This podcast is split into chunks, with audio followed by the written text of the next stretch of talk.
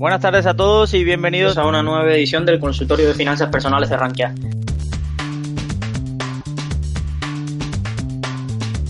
En esta edición estamos una vez más, como siempre, en los segundos miércoles de cada mes para resolver las principales dudas financieras que tengáis sobre, sobre mercado financiero, fondos de inversión y etcétera y fiscalidad. Por presentar a mis compañeros que hoy se encuentran en línea conmigo, eh, me presento yo primero, del curro delante.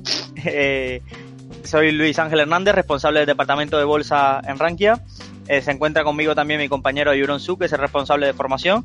Y como invitado especial hoy tenemos a Samuel Izquierdo, que es el responsable del área de fondos de inversión en Rankia. Para tener una estructura lógica, en la primera parte vamos a resolver las dudas que tengáis sobre fondos de inversión.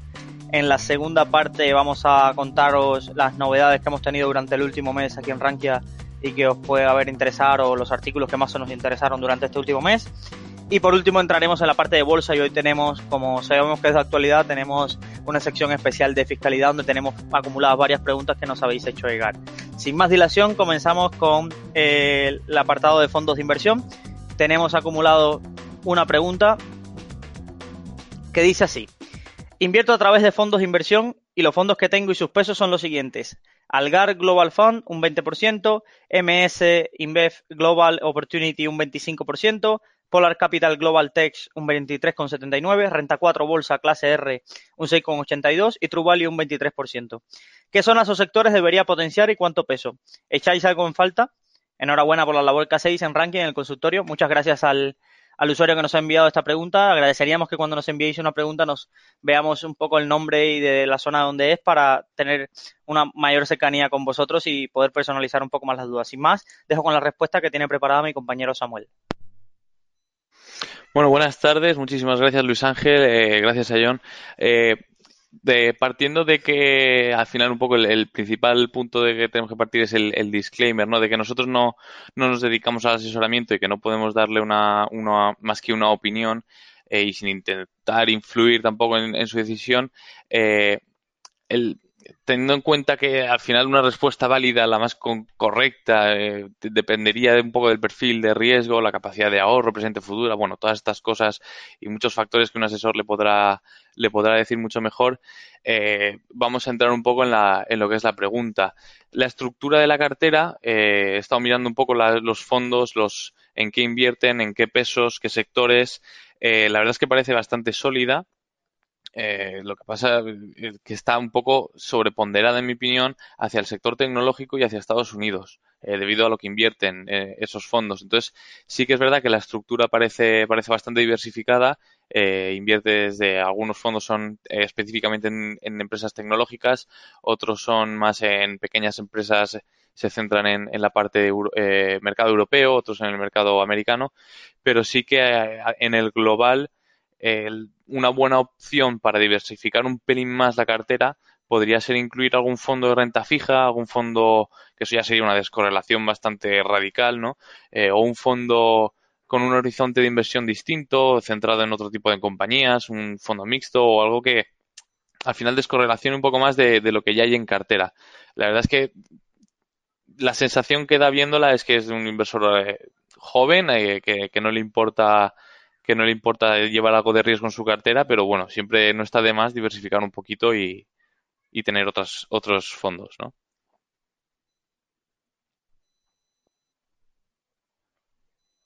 No sé si hay alguna pregunta más, chicos. Gracias, Samu. Eh, también eh, aprovechando para dar, no, por ahora no tenemos otra pregunta acumulada, esta es la pregunta que teníamos acumulada de fondos. Eh, también aprovechando que estás aquí, quería preguntarte, sé que la semana pasada fue el Buscando Valor Bilbao. ¿Qué, qué tal el evento? ¿Qué te pareció? Y si tienes alguna ponencia que destacar o algo que te haya sorprendido. Además, creo que estuviste en el Iberian, Iberian Value, no, en Value Spain. ¿Qué nos puedes contar de ahí? Porque este evento no es más conocido para el público retail. Pues eh, partiendo, empezando con la primera parte de la pregunta, el, evento Buscando Valor, la verdad es que fue un éxito eh, en todos los sentidos. La, o sea, el evento fue en el Hotel Carton de, Bilbao, un, en un sitio bastante chulo. Eh, se llenó la sala por completo. Tuvimos que habilitar también asientos en los laterales para que la gente se pudiera sentar. Eh, y en el streaming tuvimos más de 380 inscritos. O sea que al final eh, se, se, vio, fue un éxito en el sentido de que la gente sí que sí que valora, ¿no? Que, que al final eh, se acerquen un poco esas tesis, esos gestores eh, presentando esas tesis hacia, hacia los inversores. Y si me preguntas por una tesis que pudiese destacar, la verdad es que me gustó mucho la ponencia de Margaret Rigasait. Él nos planteó eh, tesis de inversión, eh, para que os hagáis una idea, él invierte en fondos eh, en Japón, principalmente. El fondo es el Japan Deep Value, con un enfoque, obviamente, en, en, la selección de valores a través del value investing. Y la verdad es que presentó varias tesis, porque al final, bueno, presentó una y luego comentó un par más, que, que eran, al final, la estructura de lo que tenemos como value eh, un poco más en Occidente, ¿no? De, de empresas con, con, una serie de criterios. Allí en Japón son completamente distintas. Eh, empresas que tienen más caja de lo que valen. O sea, había, desde luego, algunas cosas que decías, ostras, ¿cómo puede ser que esté pasando esto, no? Eh, invito a la gente que si quiere ver el, el vídeo, está colgado en, en, abierto en YouTube y está el vídeo entero, o sea, la, todo lo que fue el evento. Y la verdad es que estuvo, estuvo muy bien, muy bien. Y en cuanto al evento de que estuvimos fue el jueves y viernes, fue el Value Spain. Eh, la verdad es que fue un evento también muy bueno. Al final estaba enfocado a otro público, ¿no? Era un público más profesional, más, más eh, con conocimientos profesional, que se suele decir, ¿no?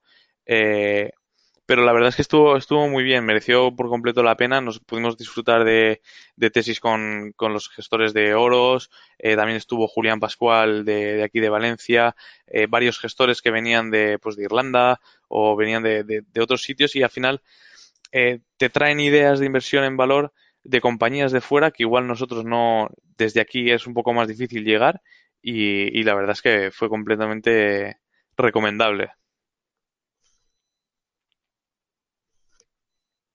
Perfecto. Sí, me habías comentado, estuve, me acuerdo que estuvimos hablando sobre el Value Spain y, y me sorprendía el cartel que tenían durante dos días de, de ponencias y demás y, y, enfocado a analistas financieros. Me, me comentabas algo que los ponentes traían una tesis de inversión y los analistas se la iban un poco como a destruir o, o a hacer preguntar las preguntas incómodas para ver el, la fortaleza de las mismas. Sí, así es. Al final, eh, también al ser un público un poco más con unos conocimientos ya, al ser analistas de, o gestores de fondos, eh, las preguntas eran muy, muy interesantes porque, claro, ya no, no, eran las típicas preguntas igual un poco de alguien que está más desinformado, que plantea un poco más eh, desde el punto un poco más inseguro, sino eran preguntas ya de, bueno, esta empresa la has valorado de tal manera, pero explícame bien el CAPEX de esta empresa porque está haciendo tal y tal eh, en este mercado y, y, desde nuestro punto de vista, porque igual ya la habían valorado, la habían analizado, eh, les decían, bueno, pues nosotros no lo vemos así. ¿Cómo es que lo veis vosotros así? Este CAPEX, eh, explícame un poco mejor la ventaja competitiva de esta empresa porque no lo tengo claro. Eh, la verdad es que eran preguntas ya un poco más a, a, intentar tumbar la tesis para, para, ver si podía salir reforzada, ¿no? de, de ahí. Perfecto, Samu. Tenemos una pregunta que ya, dejaste claro que no podemos asesorar y demás, pero que nos des tu visión acerca de, esta cartera. Hola, soy Juan desde Valencia. Tengo, me considero un perfil de riesgo moderado, aunque deseo bajar el riesgo. Mis fondos actuales son el Carmignac Long Short European Equity, el Renta 4 Valor Relativo, Pictet Agora, Pictet Multi-Asset Global Opportunity y Pares Return Cartesio, Cartesio. No sé si está bien pronunciado o dicho, pero bueno, es, debería ser algún cambio. Eh, yo viéndolo solo, me parece, para un perfil que quiere bajar el riesgo, me parecen poco fondos, sobre todo por el tema de diversificar un poco. Pero bueno, dame tu opinión, que eres un poco más el especialista. Sí, al final, eh, también depende mucho de lo que decía al principio, ¿no? De, del perfil, del objetivo que se quiera marcar. Está bien eh, conocer cuál es tu perfil, ¿no? A la hora de, de tener que estructurar una cartera pero, pero hay que ver, o sea, yo siempre, mi opinión es que un, una cosa es el fondo y el nombre del fondo y en lo que dice que invierte el fondo y otra cosa es en lo que realmente invierte el fondo, ¿no? O sea, una cosa es que, vamos, ahora no recuerdo por completo la lista que me has dado, pero eh, habrá fondos que inviertan en Estados Unidos que coincidan en que invierten en Estados Unidos y al final, eh, bueno, en Estados Unidos el, es un caso más eh, distinto porque hay mucha, mucha más variedad, ¿no? Pero pon, voy a corregir y voy a poner el caso de que fuera Europa. Eh, dentro de Europa, igual las opciones están más limitadas, ¿no? Y, hay muchas acciones de distintos fondos que se repiten. Entonces, al final, qué diversificación real estás teniendo dentro de tu cartera cuando tienes fondos que, aunque son distintos y de distinta política de inversión, ¿no? Eh, hay cosas en las que tienen en común y invierten en compañías conjuntas. O sea, quiero decir, no es lo mismo tener un 2% en un fondo y, y que ese fondo, o sea, que, ese fondo tenga un 2% de una compañía y que otro fondo tenga un 5% de esa misma compañía, al final tú tienes una exposición real a esa compañía mucho más alta de la que en principio parece que tienes, ¿no? Eh, así pensando en, en cuanto a la selección de fondos. Entonces hay que ver un poco en qué invierten esos fondos y, y a partir de ahí, pues lo que, lo que tú comentas, eh, meter un, un par de fondos más nunca, nunca está de más. Yo siempre, a nivel personal, eh, creo que una estructura lo suficientemente diversificada se encuentra entre 7, 8 fondos distintos para que, inviertan de manera distinta en distintas áreas, renta fija, eh, renta variable europea, luego otro renta variable americana, para eh, que no se solapen ¿no? en esto que comento.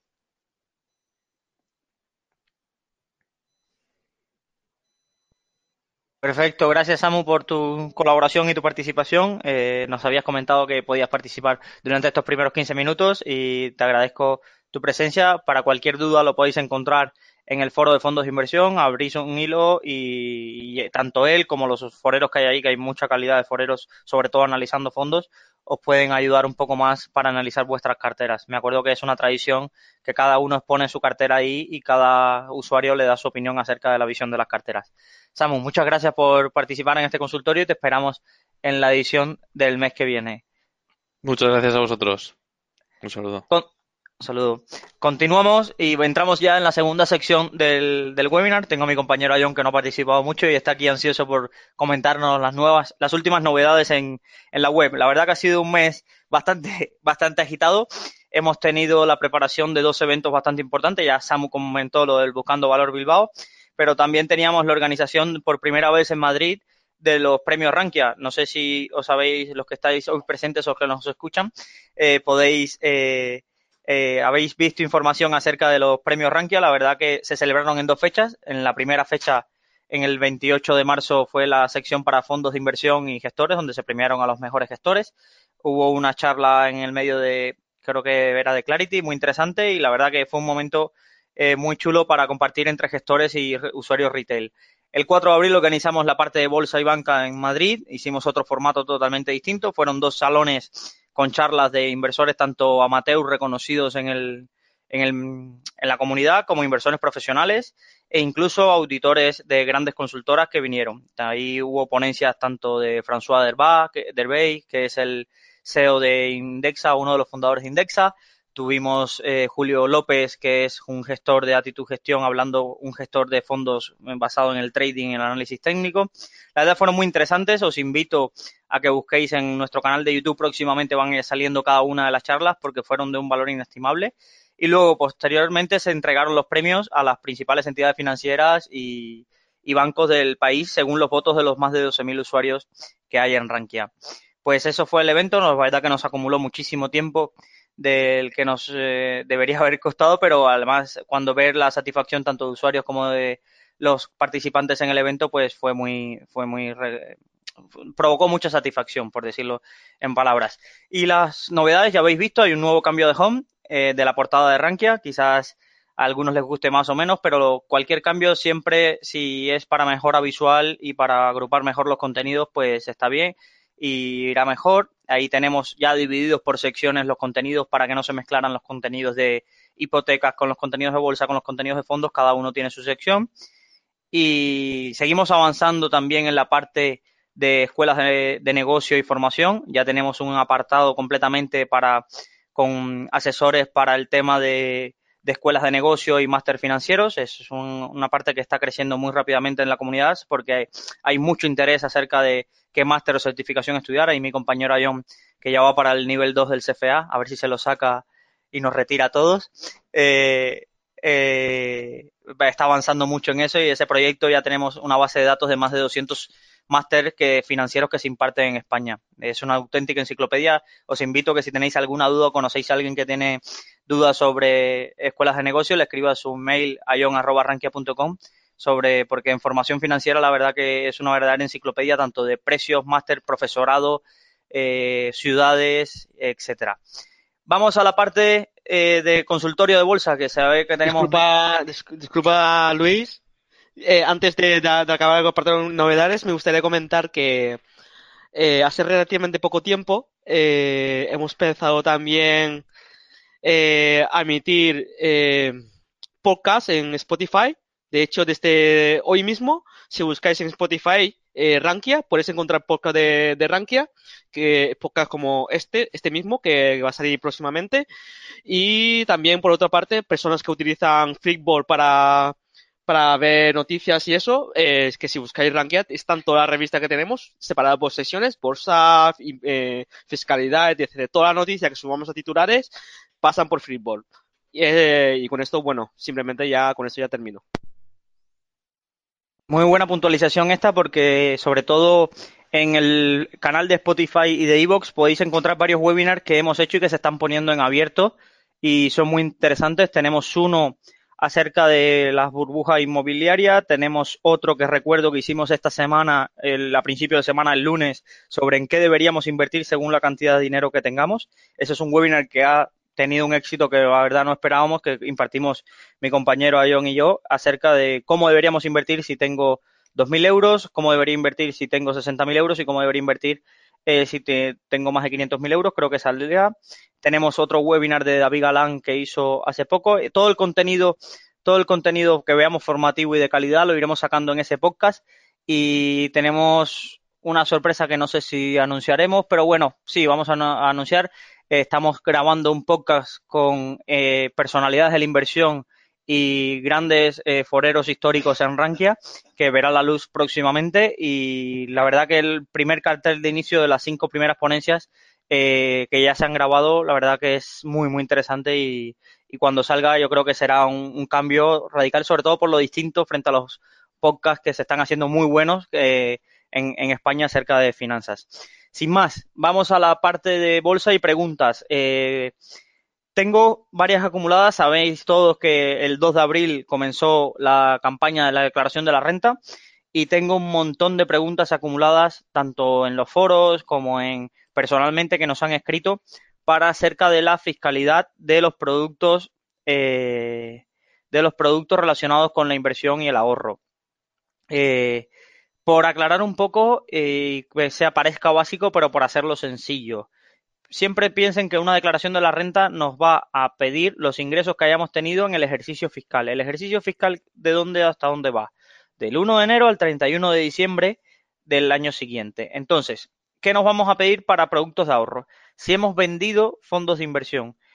Una cosa es vender fondos de inversión e irnos a liquidez a traspasar de un fondo de inversión a un fondo monetario o a un fondo eh, de liquidez, eh, de un fondo más pequeño de estos que tiene menos volatilidad, entonces, que es lo típico los fondos monetarios que tienen en renta 4, que hay eh, por ahí. Entonces, eh, estos fondos, cuando tú pasas de fondo a fondo, no tenemos que ir a, no tenemos, no hay ninguna ganancia y pérdida patrimonial, es la ventaja que tienen los fondos, entonces no debemos tributar por ello. Ahora, si sacamos dinero de los fondos de inversión, sí tenemos que tributar porque eso es una ganancia, eh, eso es una ganancia eh, patrimonial y va a la base del ahorro. Entonces, tengo una ganancia patrimonial, entonces eso va a la, a la base del ahorro. ¿Cómo, ¿Cuáles son los tipos que se aplican a esta base del ahorro?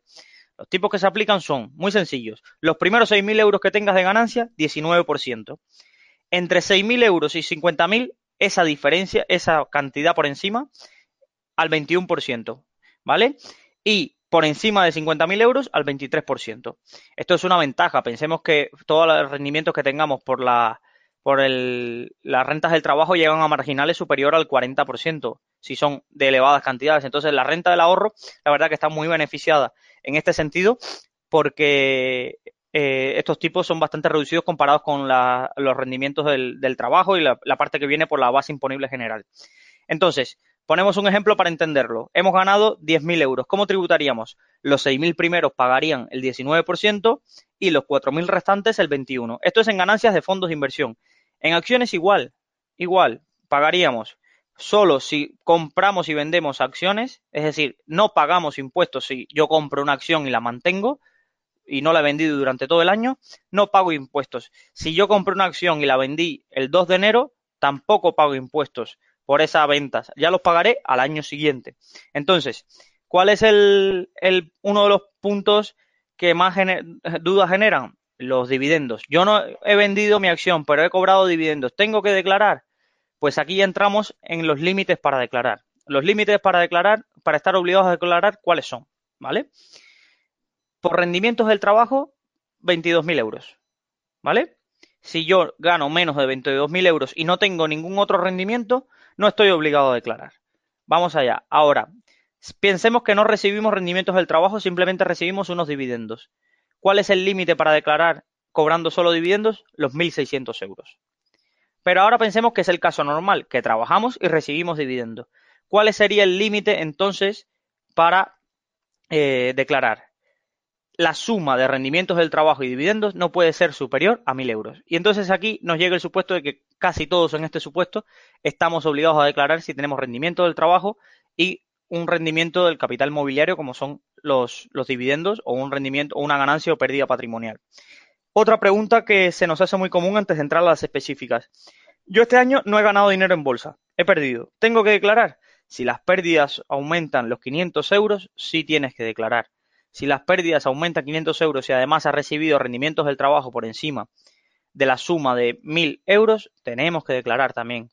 Y entonces eh, eh, hay que declarar. Ahora, no me puedo, eh, las pérdidas que tengo, no me las puedo compensar este año porque no tengo ganancias. ¿Qué queda? Pues se quedan pendientes a compensar durante los próximos cuatro años si no me las puedo aplicar.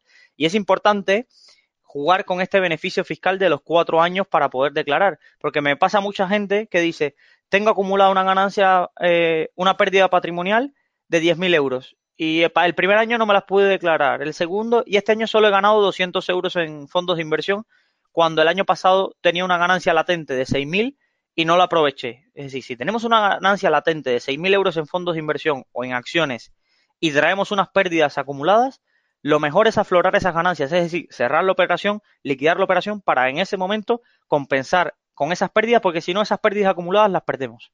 ¿Vale? Entonces, esto es importante desde el punto de vista de fiscalidad. Eh, ¿Qué otros productos? Intereses de depósitos y demás, que esto es, van como rendimientos del capital mobiliario a estos mismos tipos. Eh, a ver, ¿alguna duda? Vale, vamos a las dudas concretas y he seleccionado las que más representativas pueden ser eh, para todos. Primera pregunta. El año pasado cobré 1.800 euros por dividendo de unas acciones, 26 euros de prima de asistencia a una junta y me han retenido 346,94 euros. He pagado 35 euros como gasto de depósito. ¿Cómo los declaro? ¿Vale? Aquí se declara muy sencillo. Cogemos los 1.800 euros que hemos recibido por dividendo, le sumamos los 26 de primas de junta de asistencia y le restamos los 35 de gastos de depósito. Esto es importante. Todas las comisiones que nos cobren por percibir un dividendo o por tener unas acciones acumuladas, las podemos eh, deducir como gastos del importe de ganancia de estos dividendos. ¿Vale? La retención no se resta aquí en este punto de declarar, sino que todas las retenciones que suframos, ya sea por cobro de dividendo, por ganancia patrimonial o demás, van al final de la declaración y se restan sobre las cuotas diferenciales. Esto es importante, que no se aplican, las retenciones no se restan de la cantidad que yo recibo, sino que se resta al final de la declaración. ¿Vale?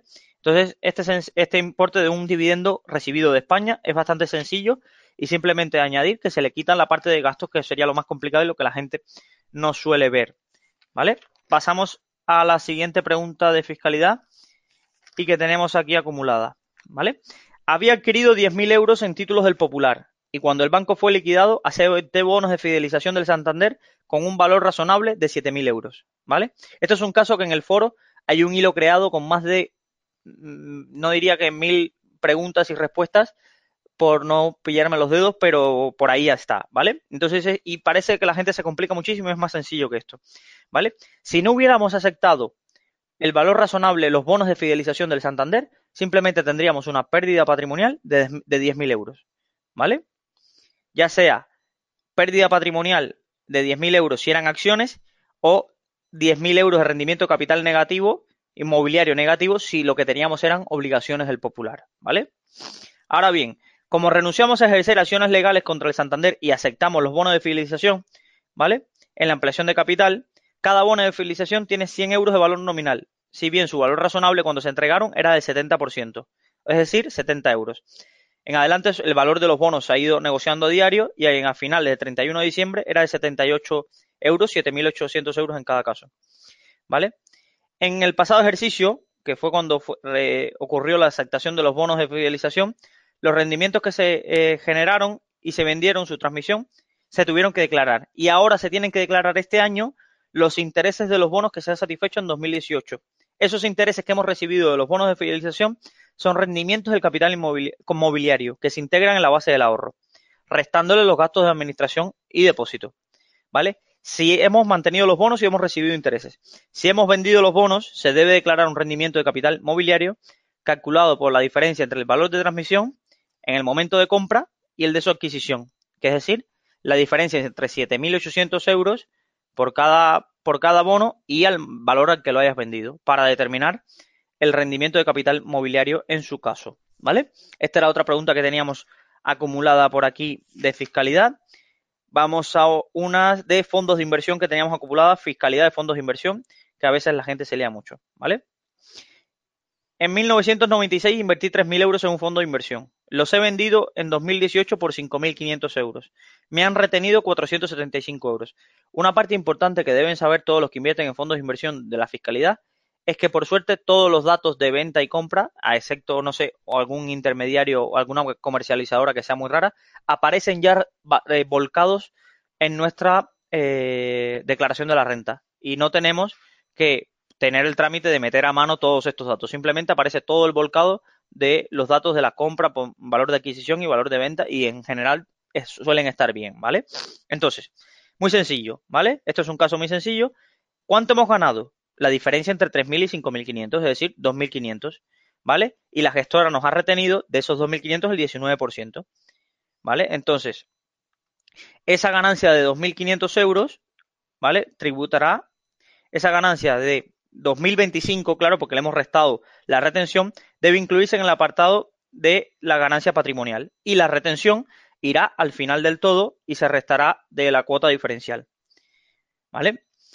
Otra pregunta que tenemos, ¿cómo tributa un fondo domiciliado en Luxemburgo? Muchos nos pasa, es mi caso también, como sabéis, las comercializadoras nacionales no incluyen, por tema de cuenta ómnibus y demás, no incluyen eh, fondos muy famosos en la comunidad como eh, los de Cobas, los de Magallanes, eh, Bayern Hall, no incluyen, por ejemplo, Renta 4 no incluye entre su oferta de más de 3.000 fondos, no incluye la, estos, estos, fondos. Entonces, para acceder a estos fondos, ¿qué es la alternativa que nos ofrecen? Nos ofrecen las SICAP luxemburguesas de estos mismos fondos que replican a los fondos en eh, en Luxemburgo. Por ejemplo, yo tengo el Magallanes Europea en Renta 4 con, eh, en su modelo de, SICAP luxemburguesa. Entonces, ¿cómo tendría que declarar este fondo? Vale. No hay ninguna diferencia. Los fondos extranjeros comercializados en España, pero gestionados por sociedades extranjeras, SICAP en Luxemburgo, tributan como los españoles, si están constituidos al amparo de las directivas comunitarias sobre organismos de inversión colectiva y registrados en la CNMV. De lo contrario, algo muy infrecuente si invirtiéramos en un fondo que no cumple estos requisitos, se tributa cada año por la revalorización que hayas tenido entre el 1 de enero y el 31 de diciembre, ¿vale? Es decir, por no complicarles la vida, casi todos los fondos tradicionales que invertimos en Luxemburgo eh, tributan exactamente igual que los españoles, ¿vale? Ahora, si hubiera el raro caso de una SICAP luxemburguesa que no está acogida al protocolo de la CNMV y demás, tributaríamos por la rentabilidad que ha tenido. Si ha tenido un 10% de rentabilidad, yo tengo un patrimonio de 1.000 euros, es decir, yo he ganado 100 euros, tributaré por esos 100 euros, aunque yo no haya vendido durante ese año, ¿vale? Porque son eh, SICAP que no tienen acuerdo con la CNMV y por tanto con Hacienda. Consultas que me hacen también los inversores en bolsa acerca de Interactive Broker y de Giro. ¿Están bien los, eh, el informe que les pasa a Interactive Broker y de Giro a Hacienda? ¿Hay comunicación?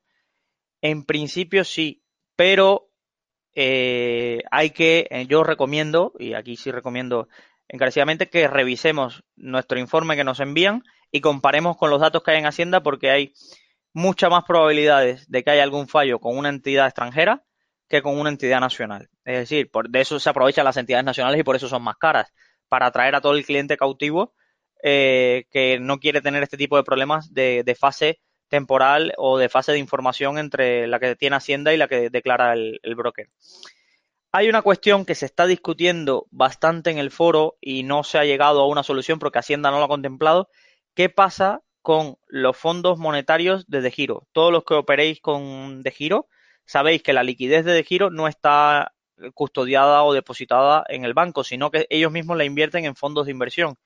Y entonces muchas de las preguntas es acerca de cómo tributaría tanto la pérdida o como la ganancia que tenga ese fondo. ¿vale? Que está en liquidez porque cada vez que compramos o vendemos una acción, que nos vayamos a liquidez, ¿cómo se tiene ese tratamiento? Hay algunos que dicen que tiene el tratamiento de una ganancia o una pérdida de un fondo, otros eh, dicen que no tiene tratamiento, de que no hay que declararlo, eh, que no aparecen en los datos de Hacienda, y esto es cierto. Y, entonces, en ese sentido, no hay una respuesta clara. Eh, habían varios que decían que iban a consultar Hacienda. En cuanto haya una respuesta clara, lo transmitiremos en el foro. ¿Vale? Entonces, estas son las dudas que teníamos de fiscalidad.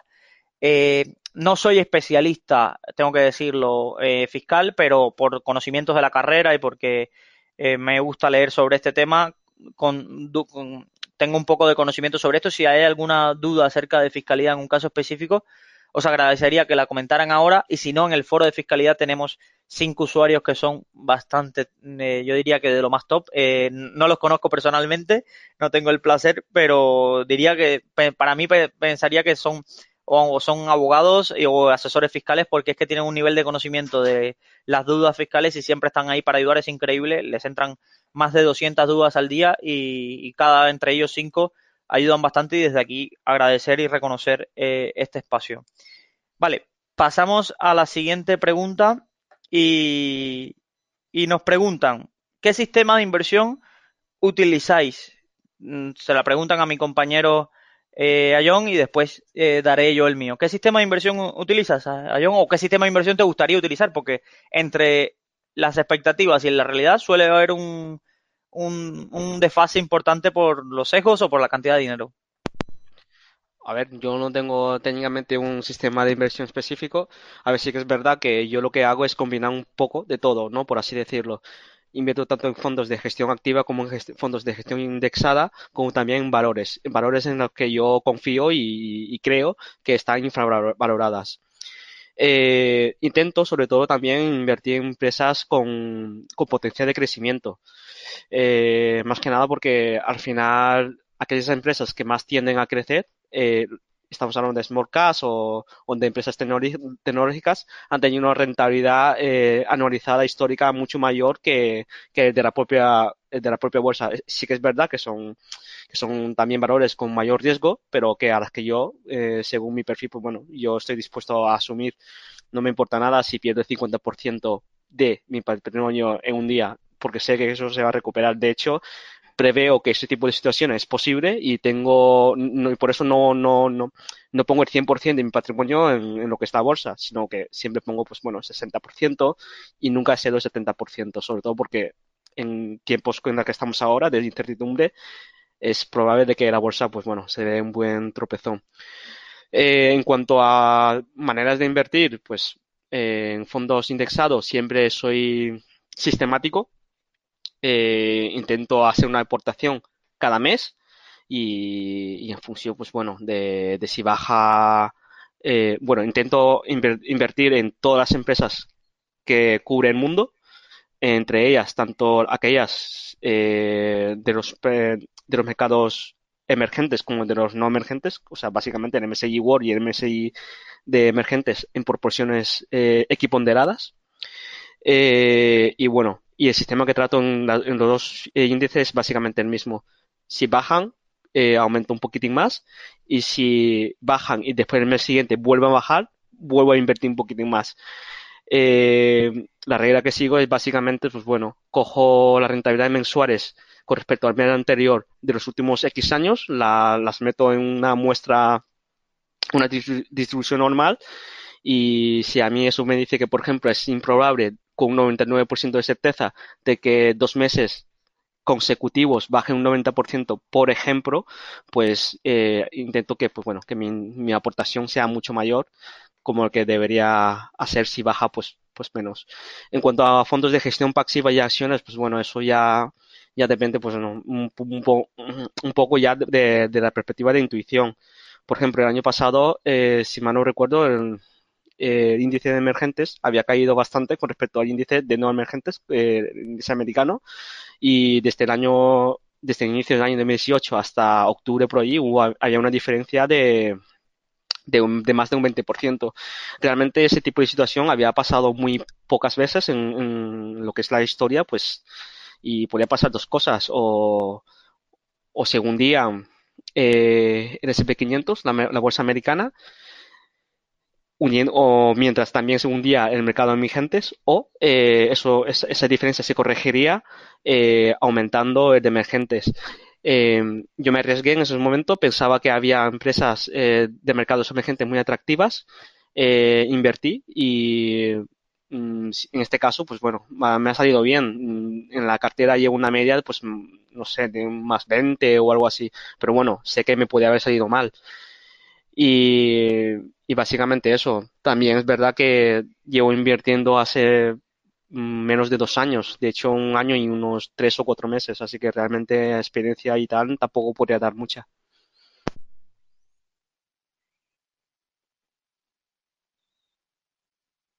Perfecto, gracias Ayon por explicarnos. Eh, el sistema mío ya lo he explicado en varias veces. Me gustaría tener otro, pero me gustaría, para eso tendría que tener más capital y por ahora lo que hago es invertir en fondos periódicamente. Eh, cobro mi nómina y de, eh, separo una parte de mi dinero para invertir en fondos que reparto las aportaciones. Si es un mes normal como estos donde todos están subiendo más o menos lo mismo, reparto por igual si es un mes en especial donde que lo tengo bastante diversificado, entonces suele pasar que tengo un fondo que, como por ejemplo en diciembre, me caía bastante eh, True Value y todos los que tenía eh, eh, americanos y no me caía y me subía el emergentes que tenía el Renta 4 Latinoamérica. Pues ese mes no aporté nada al Renta 4 Latinoamérica y aporté el doble a, a en este caso que lo tenía, y, y al Magallanes European. Entonces, en ese sentido, ese es mi, mi modelo. Además, compro de vez en cuando de forma más pensada oportunista, porque creo que la ventaja que tiene el inversor particular, algunas acciones de muy pequeña capitalización donde los fondos no llegan y creo que puede haber rentabilidad. Hace poco tuve, tenía en cartera gigas, eh, antes de presentar los resultados liquidé la posición con una rentabilidad bastante adecuada. En otras estoy más en pérdidas, como puede ser Robot o alguna compañía inglesa que tengo ahí más en pérdidas, pero es más así, pero es, es más o menos ese sistema. Cuando si tuviera más capital, me gustaría tender más hacia las acciones donde puede invertir mi compañera John o que siempre estamos bajo la mira en el radar, como puede ser Procter Gamble, una Disney a buen precio, eh, Nestlé, pero esta es difícil tener a buen precio, pero simplemente por la rentabilidad, el cobro de dividendos, si tuviera más capital, pues quizás sería interesante, además de la seguridad que tiene tener una cartera montada en este, en este sentido. Eh, pasamos a la siguiente pregunta. Nos ha entrado una pregunta muy interesante acerca de fiscalidad. Dice, ha abierto una cuenta Renta 4 para mi hijo, nos la transmite José, eh, que es menor de edad para contratar un fondo de inversión en 2018. Hago aportaciones periódicas sin idea de sacar nada, muy largo plazo en inversión. ¿Hay algún límite monetario anual de aportación al fondo para que no tenga implicaciones fiscales ni para mí ni para mi hijo? Muchas gracias he estado leyendo sobre esto porque he visto este debate varias veces en el, en el fondo. Para los demás oyentes que nos estén escuchando y que os parezca una buena idea, eh, aquí entra el punto de hay dos opciones a la hora de invertir para tus hijos. Es decir, una es abrir una cuenta en una gestora a nombre de tu hijo, que generalmente incluso tienen comisiones más reducidas para porque entienden que va a haber menos movimiento de capital para este tipo de cuentas y como son a, largo plazo. Estaría a nombre de tu hijo hasta los 18 años, donde todo eso pasaría, esa titularidad pasaría a él y él ya podría disponer de, de ese dinero y de su participación en los fondos. Y está la otra variante, que es abro la cuenta a mi nombre, hago aportaciones pensando para que es para mi hijo y cuando mi hijo cumpla 18 años ya hago la transmisión de, eh, de uno a otro. Es decir, no es, eh, no es eh, el problema en este segundo caso radica en lo siguiente. El problema es que está en varias comunidades autónomas, como sabéis, me comenta que la cuenta está a nombre de su hijo. Para el segundo caso está el problema de eh, impuesto de sucesiones y donaciones. La administración tributaria entiende que ese segundo caso estás haciendo una donación y hay que pagar los impuestos de la donación, ¿vale? De padre a hijo. Generalmente suelen tener bonificaciones muy grandes estos impuestos, sobre todo si es eh, donaciones de padre a hijo, pero eh, que tengáis en cuenta que si lo hacéis de esta manera puede pasar. De la otra manera, hay una donación encubierta, pero como las cantidades son tan bajas mensuales, eh, Hacienda no entra o se, hace a la vista gorda, básicamente. Y es el caso de que mucha gente está creando cuentas en Indexa, en Finicen, para gestión pasiva y creándole cuentas para sus hijos y aportando poco, eh, dinero ahí. La pregunta es, ¿hay una cantidad máxima que se puede aportar? Eh, actualmente no. ¿Qué problema podrías tener de que Hacienda considere de que esto es una donación encubierta, de que estás donando dinero a tu hijo, que es, es eh, vale, no voy a, me ahorro el calificativo, pero simplemente estás ahorrándole para que tu hijo tenga un colchón, pero ¿qué podría pasar? Entonces, eso, pero de todas formas, aunque pasara, eh, que es muy raro el caso, es decir, ahora mismo, si fuera ese caso, todas las cuentas que hay a nombre de abiertas en gestoras como Azeta Valor, como en Bestinver, como en el propio Cobas, eh, en Indexa, todas tendrían un problema y la realidad es que no es así. Se está dejando, se está haciendo bastante la, eh, la vista gorda y, y, no, no habría problema. Es decir, lo, lo, tienes ahí, está a nombre de tu hijo y cuando tenga 18 él tendrá toda la titularidad de pleno derecho sobre esa cuenta y el patrimonio que hay eh, allí. Entonces, en ese caso, eh, que es un causa habitual y es algo totalmente recomendable. Es decir, eh, si quieres invertir para que tu hijo tenga un poco de futuro, pues invertir desde que nace un poquito, poca cantidad de dinero, pues es algo que las personas que tengan la posibilidad, pues está muy bien hacerlo y, y es totalmente recomendable.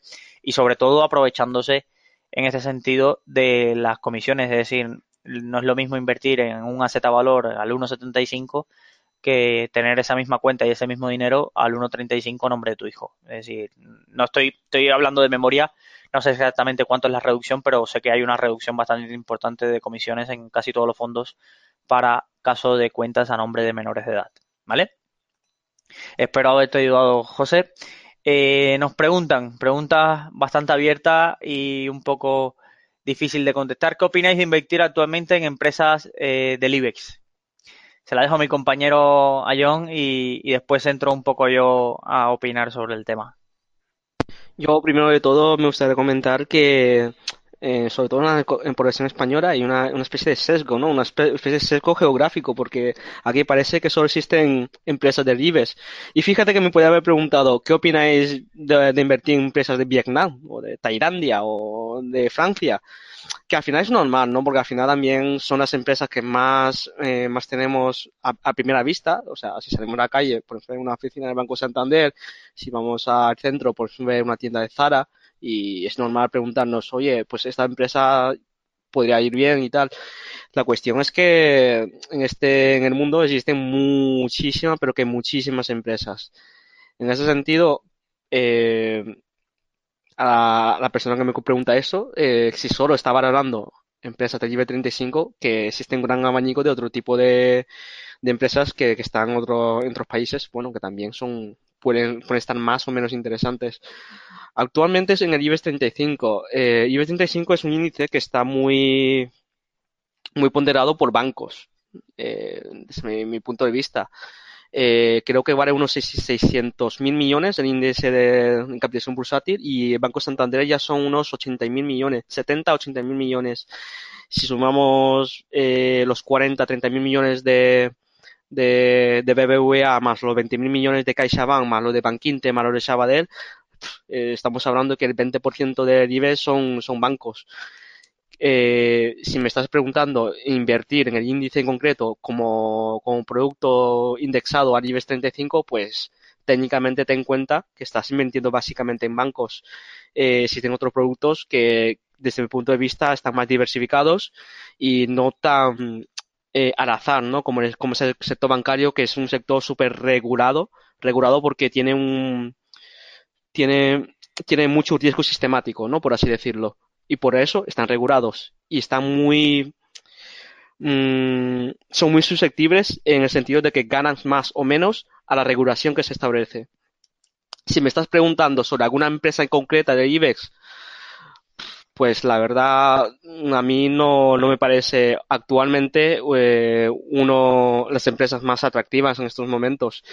Eh, no digo ya en el mercado español, porque por ejemplo algunas empresas del MAC y, o del mercado continuo me parecen atractivas, pero no están en IBEX, eh, curiosamente. Mm, no sé si mi compañero Luis puede aportar algo en este aspecto. Me voy a mojar yo un poco más, que porque veo que has pasado ahí por encima dándonos ahí tus esquives. Ya sé que te gusta más irte a, la renta variable americana, pero voy a, defender el suelo patrio y defender un poco las, las compañías que hay. Es cierto que, que en el mercado continuo quizás ahora mismo hay compañías un poquillo más interesantes que el IBEX, lo que pasa es que ahí la liquidez se reduce bastante, pero sí es cierto que poniendo el disclaimer habitual, es decir, aunque mi compañero y yo eh, tenemos eh, eh, los dos títulos de asesores financieros y demás, como hacemos un webinar representando a Rankia, no podemos asesorar directamente sin tener un conocimiento de vuestra capital, perfil de riesgo, etcétera, pero os doy mi visión. Para mí, claramente hay muy buenas compañías en el IBEX y, simplemente es intentar encontrarlas a, buen precio. Es decir, no voy a hablar de bancos, es decir, los bancos están castigados y no tiene el que le estás azotando no tiene eh, intención de soltar el látigo, pero sí hay compañías que están pasando por momentos puntuales debido a incertidumbres y están a, precios yo creo muy atractivos. Es decir, nos viene a todos el caso de IAG, es decir, tenemos el Brexit, eh, acaban de decir que van a posponer el Brexit o lo que más parece es que se pospondrá el Brexit durante un año para que May se ponga de acuerdo con Corbyn durante un año. Y IAG lleva una caída bastante grande por la incertidumbre. Y, la, y la, pregunta es, ah, eh, ¿Ha caído injustificadamente? No, tiene, tenía todo el sentido que IAG cayera, porque si había un Brexit sin acuerdo, no había regulación para que IAG pudiera volar en territorio europeo. IAG, para los que no conozcáis, es una empresa que está participada por una compañía inglesa, es decir, su, más del 50% de su capital está en, es de manos británicas y entonces eh, esto supone una, unas implicaciones que, que eran, generaban mucha incertidumbre. ¿Qué pasa? Que el escenario que se estaba descontando de incertidumbre era un Brexit sin acuerdo eh, casi eh, ya. Y al final hemos visto de que esta decisión era la que todo el mundo creía que se iba a evitar y al final ha ido siendo y como no encuentran una solución, han lo han postergado un año más. Pero ahí sigue la, cualquiera que vea el gráfico de IAG, ahí sigue la caída y tenemos un dividendo extraordinario a las puertas. Eh, bastante interesante, la rentabilidad por dividendo es bastante interesante para que busque alguien incorporar un perfil así a su, a su, a su cartera. Y es una empresa, si la miramos por beneficio, que juraría ahora, así de memoria, que está a per 5, creo que recordar. Mi compañera yo me confirmará ahora si mira los datos. Otras empresas que han sufrido un varapalo importante, es que me, eh, lo digo me voy a centrar en estas porque es donde me gusta eh, buscar valor porque entiendo que, si fuera algo sistémico, eh, el golpe sería más, más amplio. Entonces me gusta buscar valor en empresas que pasan por momentos puntuales de incertidumbre y que esto se ve penalizado en su valor y que me crean esa incertidumbre si es buen momento para entrar.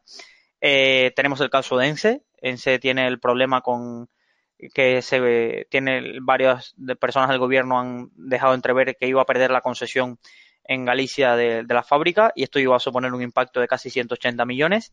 Esto ha penalizado de valores de 8 o 9 euros, el valor ha caído casi hasta los 4,70, eh, casi tocando mínimos. Eh, y entonces ahí estaba en unos momentos interesantes, ha rebotado en las últimas semanas, pero cualquier problema que haya acerca de esto, el golpe puede ser bastante interesante y se pueden encontrar precios, yo creo, bastante interesantes en ENSE. Yo creo que es una buena compañía.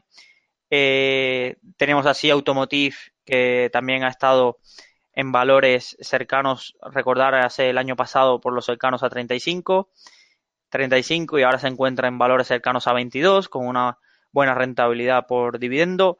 Mafre, que siempre es casi una de las grandes olvidadas y se acerca a valores de 2.20, 2.10, ahora está en 2.55, puede ser muy interesante. Eh, Inditex, generalmente a cada rato, cada vez que presenta resultados, marca entradas, se tiran, la tiran hasta los 23, 24 euros y después se marca una subida, pues ya se encuentra a los 26.54. Por eso la zona de los 23, 24 euros a mí me gustaría entrar. Después hay una como Rexol que si baja, cae de los 15 también eh, me, parecerían interesantes. Y, y, hay dos que son eh, mis preferidas, pero que no me han pillado, eh, lastimosamente lo tengo que decir así, me han pillado eh, las dos veces que se han puesto a precio, le, me han pillado sin liquidez. Y es algo que tendré que aprender con el tiempo de siempre tener un porcentaje de liquidez para aprovechar estas, estas, estas opciones. Y, son eh, dos compañías que las conocéis todos, Acciona y Amadeus. Es decir, Amadeus empieza a caer y si se acerca a los valores de 65 60 me lo plantearía entrar y Acciona ya se encuentra por los 105 cuando hace unos meses eh, la teníamos en valores muy, muy aceptables. Son dos compañías de valores casi de 60, 70. Estamos hablando de estas mismas fechas del año pasado. Entonces, eran unos valores muy, muy interesantes para el nivel de negocio y, el reparto de dividendo que tienen. Si nos salimos de aquí, yo creo que hay un, valor muy olvidado y que te permite diversificar comprando una sola opción, que esta creo que la tenías en cartera, Ion, eh, que es Corporación Financiera Alba ha dado el salto a invertir en Verisure, que es una empresa de alarmas la semana pasada, y es el primer salto internacional de la cartera. Tienen cartera ASIE, tienen cartera Ebro, tienen cartera BME, tiene una cartera bastante interesante y cotiza con bastante descuento de un casi un 30-35 respecto a, su NAV y es interesante. Quizás añadir alguna inmobiliaria, Merlin, Colonial eh, o LAR, aunque los problemas de gestión que ha tenido en la, antiguamente me tira un poco para atrás por, por ir a un poco de, tema inmobiliario que evidentemente miramos a todos los lados y está teniendo un boom, sobre todo el boom del residencial y de los locales comerciales. Eh, locales comerciales en edificios, no estamos pensando en el bajo que ya nos miramos al lado y no hay eh, nadie ocupándolo porque Amazon lo ha destruido. Estamos pensando en edificios para oficinas, espacios de coworking, eh, residencial reformado, en ciudades importantes como Madrid y Barcelona. Hace poco, el día de los premios, tuvimos una charla con uno de los expertos más importantes del mercado inmobiliario y nos aseguraba con datos, esas charlas os las recomiendo acerca del mercado inmobiliario y si había una burbuja o no, y decía que nos mostraba los datos de que no estamos en una burbuja del inmobiliario, aunque sí hay particularidades en ciertas zonas de las grandes ciudades que, pueden ser muy interesantes, sobre todo para las inmobiliarias y SOSIMIS que se, que se posicionaron allí en los años de la crisis cuando estos inmuebles te los, se vendían a, precios accesibles. Eh, pues nada, te he intentado responder, estas son las, las que me gustan a mí después si cada uno siempre tiene preferencia, es decir, esta es la preferencia del inversor, siempre Santander a estos precios llamaba, sí, a 350 quizás 360 llamaba más, pero sigue estando ahí llamativo, lo que pasa es que ya sabemos la destrucción de valor que cada vez que la familia Botín reparte un dividendo que genera. Un gran olvidado de los bancos que os puede interesar mucho y ha caído en los últimos meses eh, es Bankinter. Generalmente nunca nadie lo mira, la gente va a Bankia, a Sabadell, a BBVA y Santander y Bankinter está ahí cada año presentando mejores resultados, creando nuevos productos, desarrollándose, sacó Coin, sacó Popcoin, sacó eh, la hipoteca es una de las mejores del mercado y, y tiene un, abanico muy importante de, negocio y muchas veces es la gran olvidada del IBEX de los bancos y, suele estar muy bien. Y, nada, más o menos esa es la, visión del IBEX. Gracias a, Oscar por la pregunta y espero que más o menos te hayamos dado idea. No sé si tenemos alguna pregunta más. Si no, eh, transmitirle la última pregunta a mi compañero Ayón y sobre todo para la parte de, formación que, que, quería quería preguntar, sobre todo para transmitir a la audiencia. Eh, sabemos que te has sacado el CFA nivel 1. Este es una de las certificaciones más importantes y sabemos que tiene una dificultad alta, pero que es para alguien que haya hecho mercados financieros o que haya tenido una formación eh, es asequible si se le dedica tiempo de estudio. Pero mucha gente siempre me habla del CFA nivel 2 como una de las grandes barreras para seguir en el CFA. Eh, ¿Qué hay de temario en el CFA2 que lo hace tan difícil? ¿Y cuál es la diferencia con el examen del nivel 1? O si hay alguna diferencia y que nos cuentes un poquito dónde podemos buscar información acerca de esto. Claro, claro, sin problemas. Yo, en cuanto para responderte perfectamente a la, pregunta que me haces, Luis, primero tendré que haberme leído todo el temario del CFA nivel 2, cosa que aún no, no, he tenido la oportunidad de hacerlo por, bueno, por cuestiones de tiempo, porque es inmenso, son 3.600 páginas de, de puro papel ¿eh? y, y cuesta, cuesta, cuesta leerlo. A ver si suspendes, ¿eh? No, esperemos que no, esperemos que no. Eh, a ver, en nivel 2, eh, la dificultad radica sobre todo en, que incrementa, para, para, las personas que se han mirado o, han hecho el nivel 1, incrementa eh, exponencialmente eh, en el apartado de derivados, apartado de renta fija y en el apartado Quant, y en el apartado de Quant.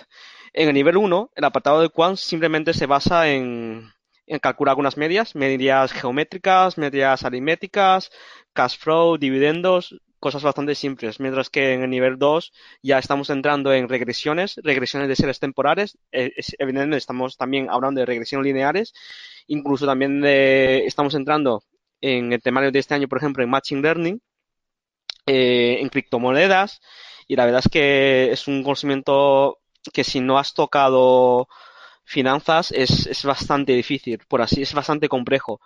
Ya no digo finanzas, porque también es verdad que el conocimiento en quant eh, requiere eh, conocimiento analítico, ¿no? Por así decirlo. Interpretar gráficas, interpretar cuadros, eh, saber utilizar pro programas como Stata, como SPSS, etc, etc. Es en apartado de Quant. En derivados, pues no, no he entrado, pero entiendo que con la, con la dificultad que había en el nivel 1 de derivados, que era que desde mi punto de vista era mínima, mmm, era saber unos conceptos básicos, entiendo que a nivel 2 ya estamos entrando en, el cálculo de, de opciones, en la valoración de opciones, por tanto, por el método binomial como también por el método de Black Calls, eh, cosas que en principio, pues bueno, eh, si son cosas, si veis, si veis el apartado quiero decir, si, tenéis resumido el apartado en una página, pues parece que, que pueden ser fáciles, pero si tenemos 30 páginas de, temario de, de, valoración, pues eh, se profundiza muchísimo. Sobre todo también el apartado, en cuanto al apartado de la estructura del examen, el nivel 1 son preguntas tipo test en las que una pregunta no tiene nada que ver que, eh, no tiene nada que ver con otra, mientras que en nivel 2 eh, tenemos que leernos alrededor de dos páginas dos páginas enteras eh, sobre, bueno, para iniciar el planteamiento a las siguientes preguntas y son preguntas de seis relacionadas eh, el uno con el otro. Entonces, al final, la persona que hace ese tipo de test, pues si tienes una pregunta mal, lo normal es que eso también incentive a que falles en las demás opciones, ¿no? Por eso se dice que el nivel 2 es un poquitín más difícil que, que el nivel 1, porque en nivel 1 al menos eh, sabíamos que las preguntas incorrectas pues no, no restaban y eh, aquella persona que iba a ciegas pues podía acertar. Había un 33% de probabilidades que yendo a ciegas pudiese acertar. Eh, y bueno, no tengo nada más que decir, no sé. Bueno, eso es todo mucha suerte con, el examen en el, en el, próximo junio. Bueno, nada, ya llegamos casi al fin de este consultorio, de esta edición mensual. Eh, muchísimas gracias por vuestras preguntas. Eh, casi hemos cumplido con la hora de duración. Solamente vamos a intentar mantener esto todos los meses eh, para tener ese acercamiento, ya que nos estamos planteando hacerlo quincenal por el volumen de dudas que nos entran. Eh, intentar también recomendarles una buena lectura para cada semestre, para cada mes y, demás, yo creo que la más importante que podéis hacer durante este mes es leer todo lo relacionado. Eh, suena, ya sé que no me voy a ganar amigos con esto, pero leeros el manual de Hacienda y las deducciones autonómicas. Es decir, una de las grandes diferencias que pueden hacer para los como inversores es leeros las deducciones autonómicas. Eh, mucha gente desconoce que si eres de Madrid, Murcia y Galicia, puedes aplicarte deducciones si habéis invertido en empresas del MAP y es de bastante cantidad esta, esta deducción. Entonces, eh, mucha gente desconoce las deducciones por alquiler de vivienda o las deducciones por eh, tanto por guardería o por compra de libros que hay y la verdad que ayudan bastante a la hora de pagar menos a, al fisco, que es más o menos lo que intentamos buscar eh, todos para reducir nuestra carga tributaria.